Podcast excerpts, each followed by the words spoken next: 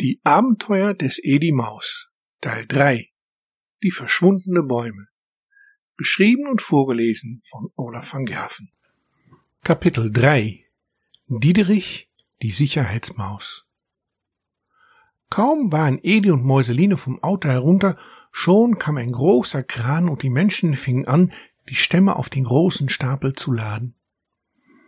Warum brauchen die Menschen das ganze Holz? fragte sich Mäuseline erneut.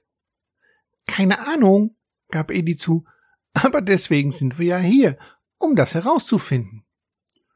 Was wollt ihr herausfinden? erklang plötzlich eine Stimme hinter den beiden. Einen Moment lang blieben Edi und Mäuseline wie erfroren stehen. Dann drehten sie sich gleichzeitig langsam um. Hinter ihnen stand eine fremde Maus.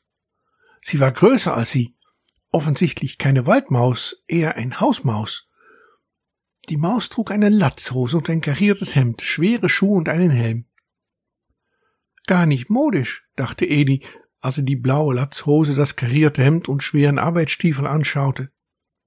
Ganz praktisch, überlegte Mäuseline mit Blick auf den ganzen Schmutz um sie herum. Nun, was wollt ihr herausfinden? fragte die Maus erneut. Äh, hallo, ich bin Edi, stellte Edi sich erst einmal vor, und das ist Mäuseline, meine Frau. Edi, Mäuscheline, die beiden Abenteuermäusche aus dem Mäuschewald? fragte die Maus. Edi wurde vor Stolz etwas größer und Mäuseline war froh, dass Mäuse nicht rot werden können, sonst hätte die fremde Maus gesehen, dass sie ein wenig schüchtern war. Genau, das sind wir, sagte Edi, und wer bist du?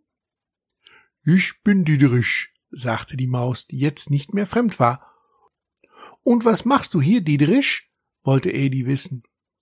Ich heiße Dietrich und nicht Dietrich, sagte die Maus. Doch wo der Unterschied war, konnten Edi und Mäuseline nicht erkennen. Äh, äh, Entschuldigung, sagte Mäuseline, wir sind deine Sprache nicht so gewöhnt. Wir sind von den Mäusen im Wald beauftragt worden, herauszufinden, wo das ganze Holz aus dem Wald hingeht. Und jetzt seid ihr hier gelandet, stellte Diederich fest.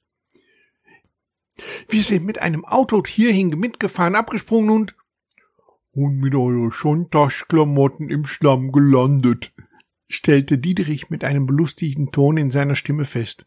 Äh, genau, sagte Edi, aber nochmal die Frage, was machst du hier?